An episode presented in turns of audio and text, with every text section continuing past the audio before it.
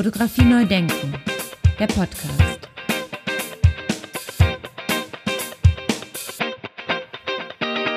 Ja, moin moin und herzlich willkommen zu einer weiteren Episode von Fotografie neu denken, der Podcast und vor allem zu einer weiteren Episode vom Fotobuch Talk. Mein Name ist Andy Scholz und ich bin immer noch erkältet. Ja, da war doch noch was. Bevor ich mich von diesem turbulenten Jahr 2023 verabschiede, möchte ich noch eine Fotobuch-Talk-Episode raushauen. Denn die Buchmesse in Frankfurt ist schon wieder unfassbare acht Wochen her. Apropos, das Festival ist auch schon wieder ziemlich genau vier Wochen her. Genauso unfassbar. Die Zeit rennt wie verrückt und mit dem Festival ist auch die Preisverleihung vom Deutschen Fotobuchpreis vier Wochen her. Es war grandios. Wir müssen dann jetzt finanziell aber auch einen Strich drunter machen und schauen, wie die Bilanz aussieht. Denn, das sei hier noch einmal angesprochen, der Deutsche Fotobuchpreis finanziert sich ausschließlich über die Teilnahmegebühren und wir, Martin und ich, arbeiten ehrenamtlich. Mal sehen, ob wir es wieder auf die Buchmesse schaffen in Frankfurt. Die Leipziger Buchmesse, die auch Interesse hatte, mussten wir bereits erst einmal absagen. Während der Messe spielen nämlich die Hotelpreise.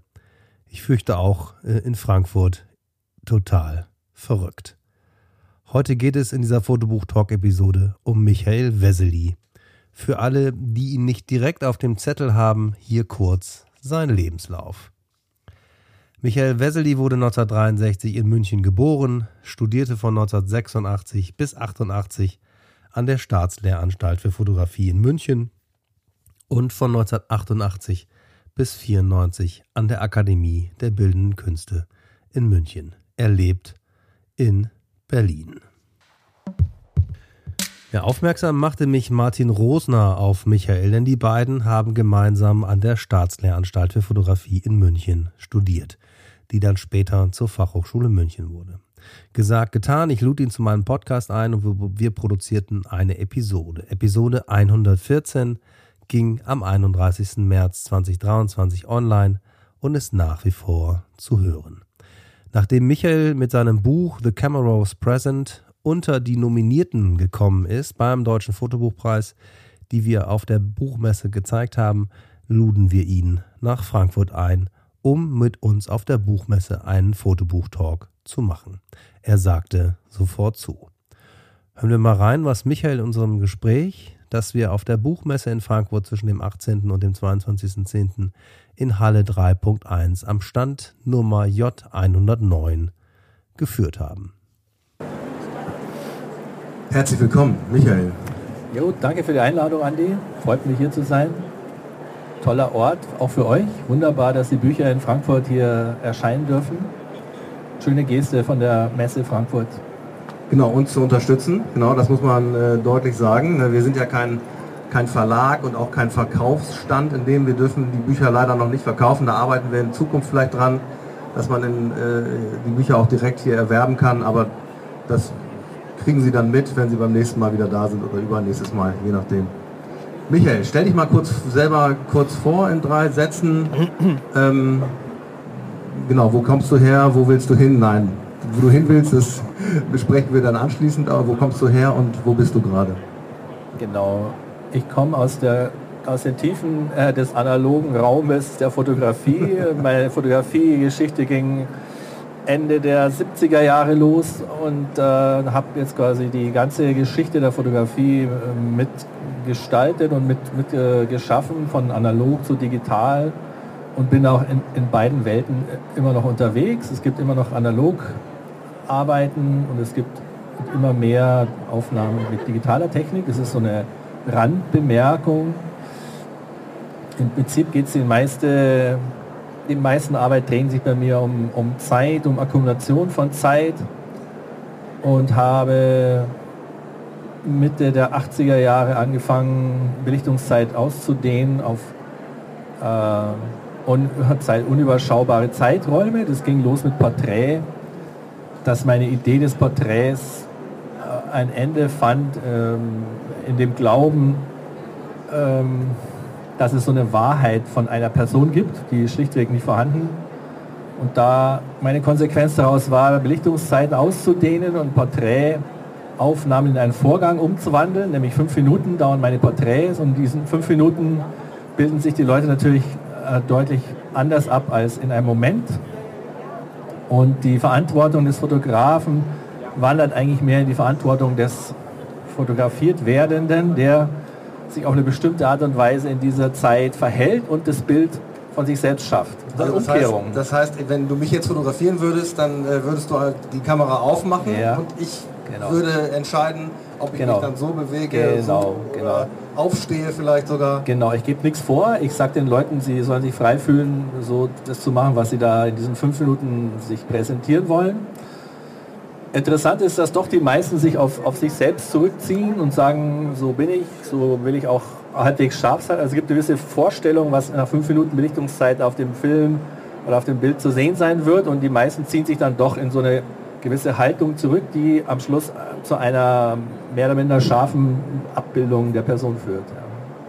Und hast du auch mehrere Leute drauf manchmal oder sind das immer nur Einzelpersonen? Nein, ganz faszinierend. Es gibt äh, Schulklassen, Gruppen, äh, Familienclans und natürlich jede Menge Einzelporträts. Äh, und das ist ein, lau ein, laufendes Projekt, da kommen immer neue Leute dazu. Hat meistens mit meinem direkten Umfeld was zu tun oder mit Leuten, mit denen ich arbeite oder die mit mir arbeiten. Und ist also kein VIP ähm, Hinterherlaufprojekt, sondern äh, persönliche, persönliche Begegnungen spielen eine Rolle.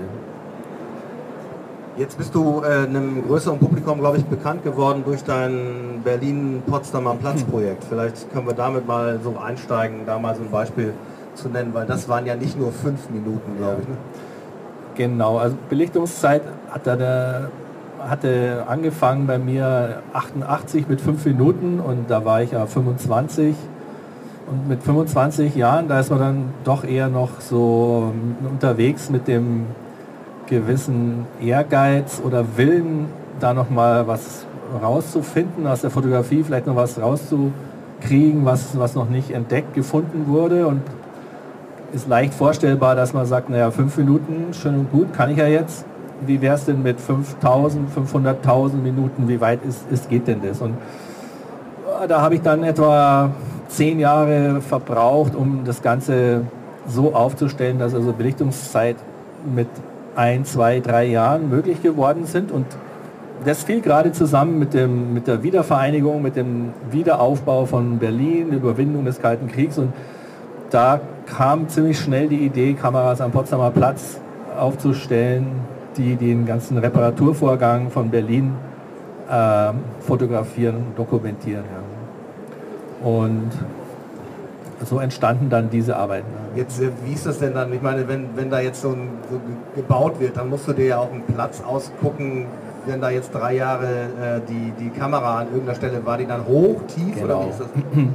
Ja, die Kameras sind eher äh, auf Dächern oder an Fassaden festgemacht, äh, einfach um da Laufpublikum fernzuhalten, Sprayer, Randalierer etc. Und Außerdem fotografiere ich dich ja auch nicht äh, vom Knie raus, sondern eher auf Augenhöhe. Also Gebäude deswegen äh, von höheren Standpunkten aufzunehmen, ist auch nicht verkehrt. Ja, und dann ging es ja, das war dann eher so ein Prozedere mit Genehmigungen, welcher Gebäudebesitzer, also in dem Sinne ist ein Stativ ein erweiterter Begriff, dass eben ein Stativ nicht mehr so ein Objekt ist, sondern ein Haus ist dann das Stativ. Und da äh, muss man Genehmigungen holen, Leute fragen, ob man da was festmachen kann. Also es, es hat sich ein bisschen vergrößert, der ganze Aspekt. Und habe dann da auch im Laufe von, tja, der Potsdamer Platz war 94 ging es los mit der Wiederbebauung und vor zwei Jahren ist es beendet worden und es sind ein Haufen Jahre, da habe ich zwölf Bilder gemacht von diesem ganzen äh, Prozedere, wie Leipziger und Potsdamer Platz wieder bebaut wurden. Jetzt haben wir ja den Deutschen Fotobuchpreis hier, den Stand, und wir haben äh, auch, äh, also es sind die Nominierten zu sehen, die 120 Nominierten des Deutschen Fotobuchpreises. Unter anderem über den Stadel Verlag bist du auch hier mit auf den Stand gekommen und bist nominiert. Wir wissen noch nicht, welcher, welche Medaille das Buch von Michael Wessely bekommen wird. Das werden wir in Regensburg am 25. November äh, ver verraten. Aber es liegt hier schon mal aus. Erzähl mal so ein bisschen über die Publikation, die liegt links äh, von dir. Ähm, wie es damit äh, losgeht. Weil das ist, glaube ich, ein Überblick von zehn Genau. Jahren, ne? 2010 Genau. bis 2020. Genau, das, das Ganze ist äh, direkt äh, verbunden mit, mit meinem Galeristen Clemens Fahnemann, der, ähm, der hat mit mir, wie ich in die Galerie kam, ein Büchlein gemacht, 13 und 18 Format, äh, wo die ersten zehn Jahre meiner Arbeit zusammengefasst waren. Und dann 2010 gab es das zweite Büchlein.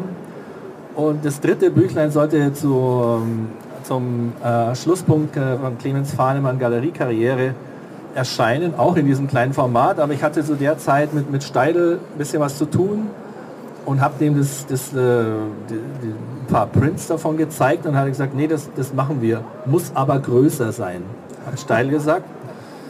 Und dann war man natürlich plötzlich in einer anderen Situation, weil es ein äh, renommierter Verlag ist und das Büchlein äh, hat sich dann in ein ordentliches Buch ausgewachsen und hier sind die, die Arbeiten der, der, der von zehn Jahren zusammengefasst.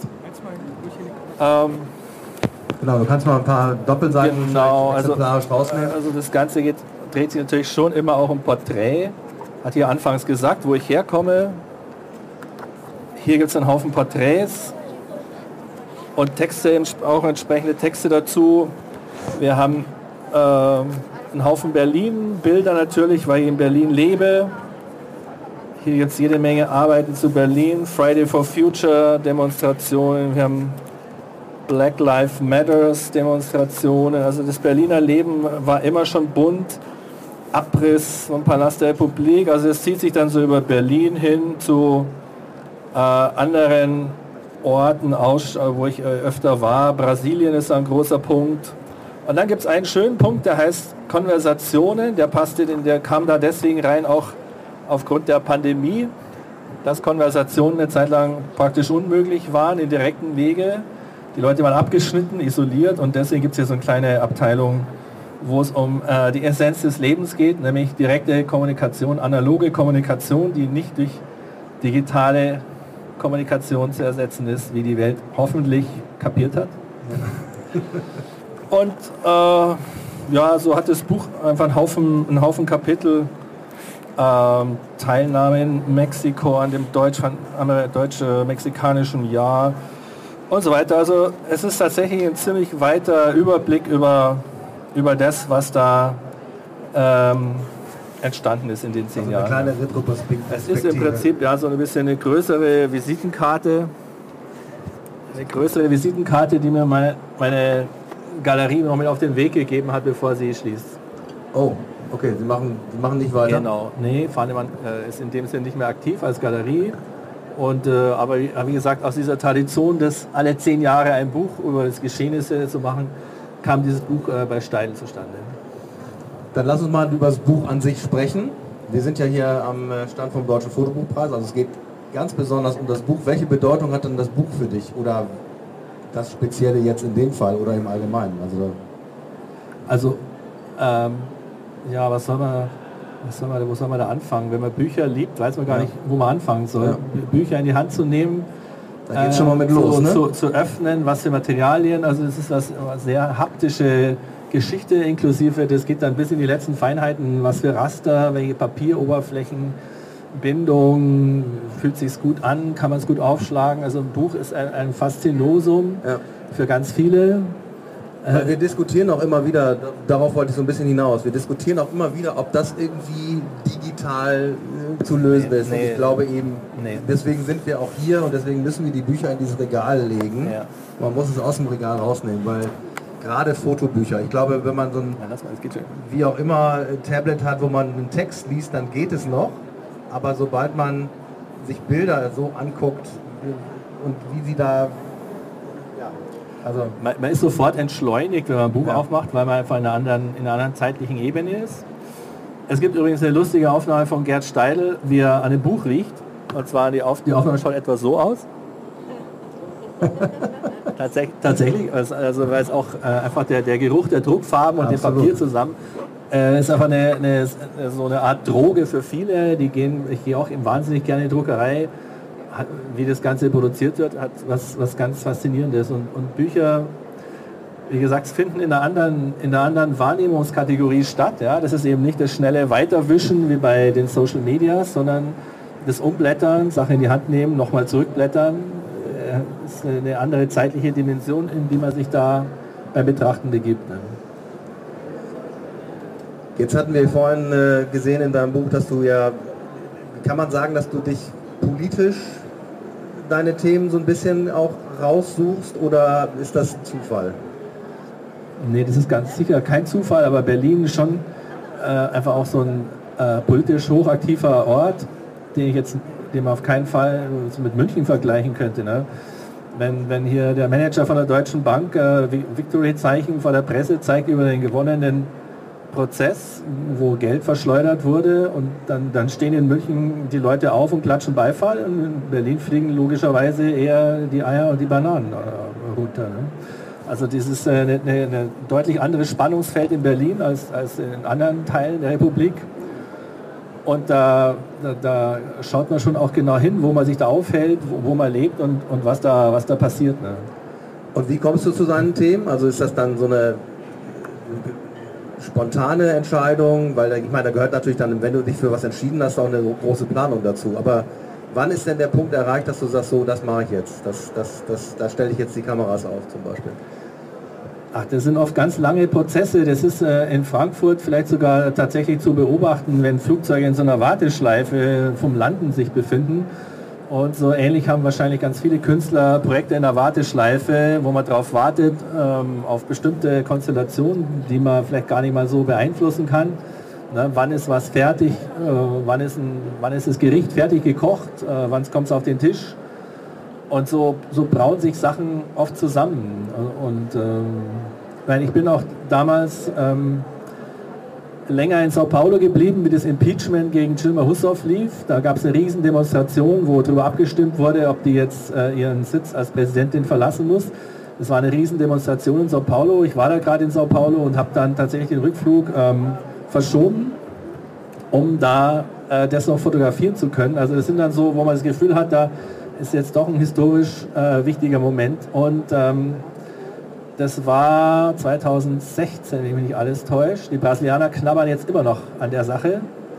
Die, das ist noch nicht geheilt, die Wunde, das äh, dieses Impeachment da angerichtet hat. Also man sieht auch so schon längere Zeiträume so vor sich, die da ins Land ziehen. Und wenn ich jetzt so Friday for Future Demonstration in meinem Buch anschaue, dann, dann gibt er schon längst wieder eine Reflexion, eine neue Erfindung oder einen Niedergang dieser Bewegung hat ja schon wieder stattgefunden. Also es ist eine hochdynamische Angelegenheit, genauso wie die Langzeitbelichtung an sich ein hochdynamischer Prozess ist. Das kann man sich, das ist auch schwer vorstellbar, aber es hat was Ähnliches zu tun, wie was in jedermanns Kopf passiert. Man kristallisiert äh, Sachen an, man häuft Informationen zu das, was man dann Wissen nennt, an.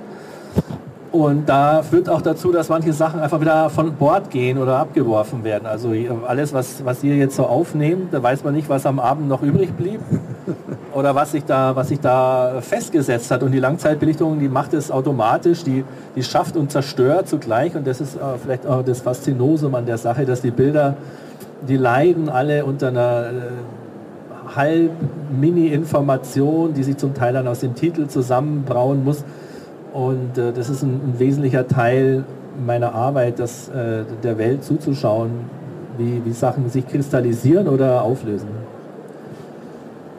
Ist das denn, also wenn ich mir das jetzt vorstelle, wenn du jetzt so arbeitest, dann, dann, machst du aber nur eine Aufnahme, oder machst du dann möglicherweise doch mehrere Belichtungen dann, um zu gucken, ob sich dann doch vielleicht das eine oder andere besser eignet?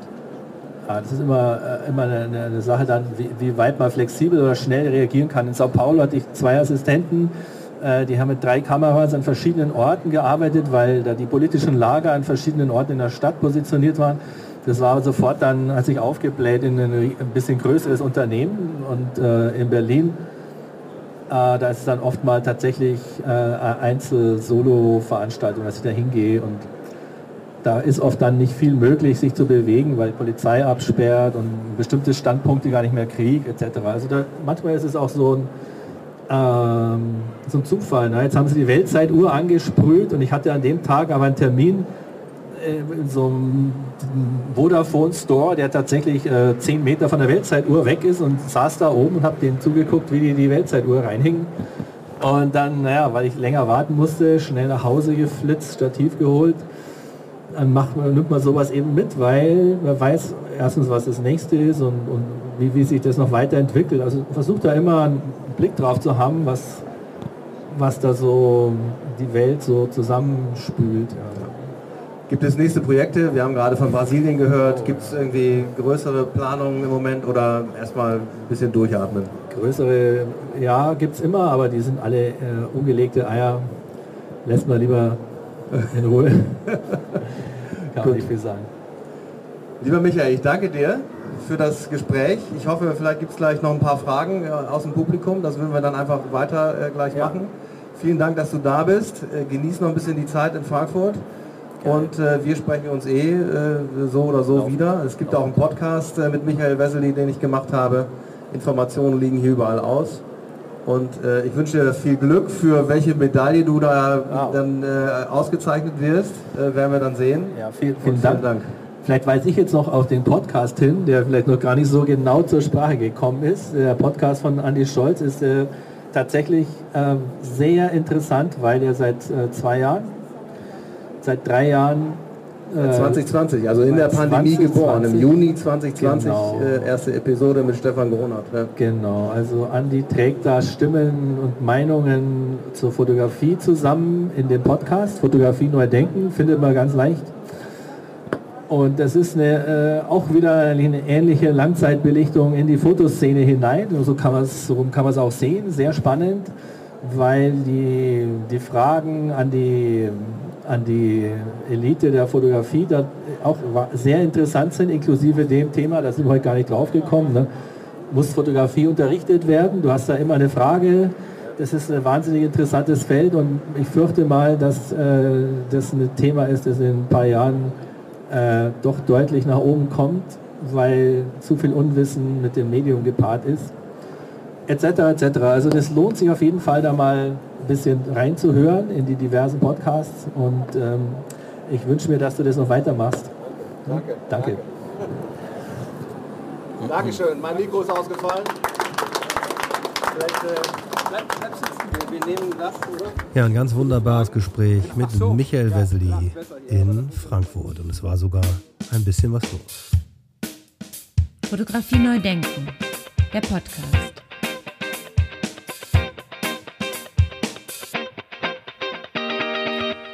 Ja, danke nochmal an Michael Wessely für das Gespräch auf der Buchmesse in Frankfurt. Und das möchte ich gerne nochmal direkt hinterher schicken. Und danke Michael auch nochmal für das, was du bei der Preisverleihung am 25. November 2023 gesagt hast. Denn auch das sei hier schon mal gesagt oder hier erwähnt und das ist ja auch schon überall gesehen, äh, zu sehen. Michael Wesselys Buch The Camera Was Present hat die Bronzemedaille in der Kategorie 3 ähm, bekommen. Herzlichen Glückwunsch dazu, lieber Michael. Hören wir mal rein, was er gesagt hat bei der Preisverleihung. Denn äh, irgendwann nahm er mir das äh, Mikrofon ab und sagte folgendes. Wir hören da mal rein.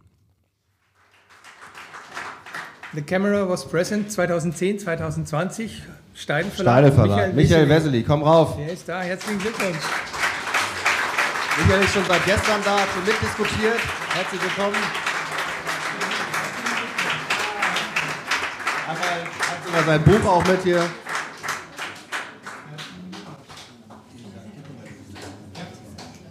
Vielen Dank. Ich habe gerade vor einer halben Stunde gelernt, dass es wichtig ist, analog Kontakt mit Objekten aufzunehmen, was man digital sieht geht ganz schnell wieder verloren. Daher das Buch hier. Ich rede aber jetzt wegen was anderem hier. Ich möchte einmal kurz die Perspektive verändern und äh, nach Regensburg gucken. Hier ist ein wunderbares Team zusammengekommen, der wir hier dieses Festival verdanken. Vor allem diesen zwei Aktivisten hier, die Fotografie ziemlich intensiv äh, äh, betreiben.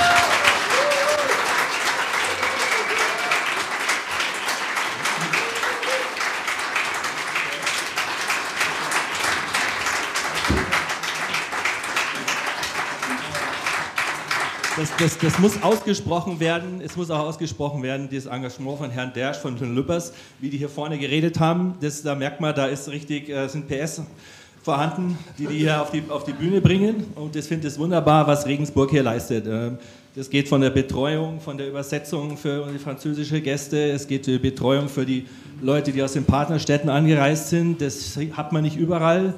Und wenn man aus Berlin kommt, schon gleich zweimal nicht. Ähm, großes Lob an euch. Ich könnte nur sagen, macht es weiter. Ich habe mit Herrn Meyer gesprochen, den Leiter vom leeren Beutel. Der hat auch gesagt, die Jungs wollten erst ausweichen auf dreimal alle drei Jahre. Dann haben die Regensburger gesagt, nee, so kommt hier nicht weg, Jungs. Alle zwei Jahre muss es sein. Das sind ja wunderbar. Ich kann nur sagen, äh, diese Initiative halt's durch, macht es weiter in zehn Jahren oder in 20 Jahren schauen alle zurück und denken sich, Wahnsinn, was haben die da geschaffen? Ganz tolle Initiative von euch, finde ich äh, großartig und das musste einmal äh, zurückgegeben werden hier, was, was hier in Regensburg gerade läuft. Ne? Vielen Dank dafür. Danke dir, Michael. Danke. Ja, das geht natürlich viel runter wie Öl. Lieber Michael, ganz, ganz herzlichen Dank dafür was du gesagt hast und vielen Dank an alle anderen für den Applaus. Das geht runter wie Öl und tut sehr, sehr gut. Wir machen auf jeden Fall weiter. Das steht fest. Ja, der nächste Termin fürs, äh, fürs Festival steht fest, aber auch für den Deutschen Fotobuchpreis. Und zwar nächstes Jahr 2024, am 23. November 2024 wird der nächste die nächste Preisverleihung vom Deutschen Fotobuchpreis in Regensburg stattfinden. Und voraussichtlicher Start der Einreichungszeit wird der 15. April 2024 sein. Aber das werdet ihr, das werden Sie hier und auf allen anderen Kanälen rechtzeitig mitbekommen. Und wer es äh, noch ähm, schneller haben möchte oder auf jeden Fall haben möchte und nicht erst selber nachschauen will, der kann sich in unseren Newsletter eintragen und ihn abonnieren und wird dann regelmäßig natürlich mit Informationen versorgt. Ein kleiner Hinweis noch, wer sich die Ausstellung Dark Taxa Projekt The Regensburg Constellation noch anschauen möchte, der kann das noch tun bis zum 4. Februar 2024 und mit der Ausstellung sind auch die preisgekrönten Bücher noch bis zum 4.2. in Regensburg in der Städtischen Galerie im Lernbeutel in Regensburg in der Bertholdstraße 9 zu sehen.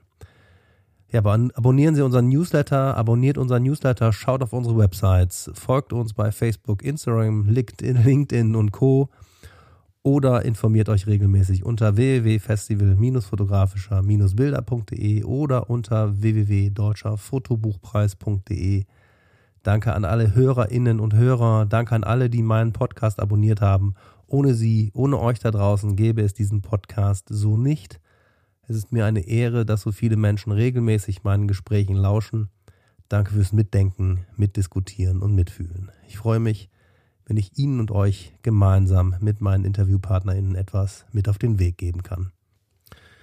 Ja, das war's. Heute ist der 23. Dezember 2023, die letzte Folge vor Weihnachten und vielleicht gibt es ja noch eine weitere Episode vor dem Jahreswechsel. Mal sehen, wie ich das noch einbauen kann. Auf jeden Fall wünsche ich allen eine gesegnete Weihnachtszeit und alles Gute, gesund bleiben da draußen und bis zum nächsten Mal. Ciao, ciao. Fotografie neu denken. Der Podcast.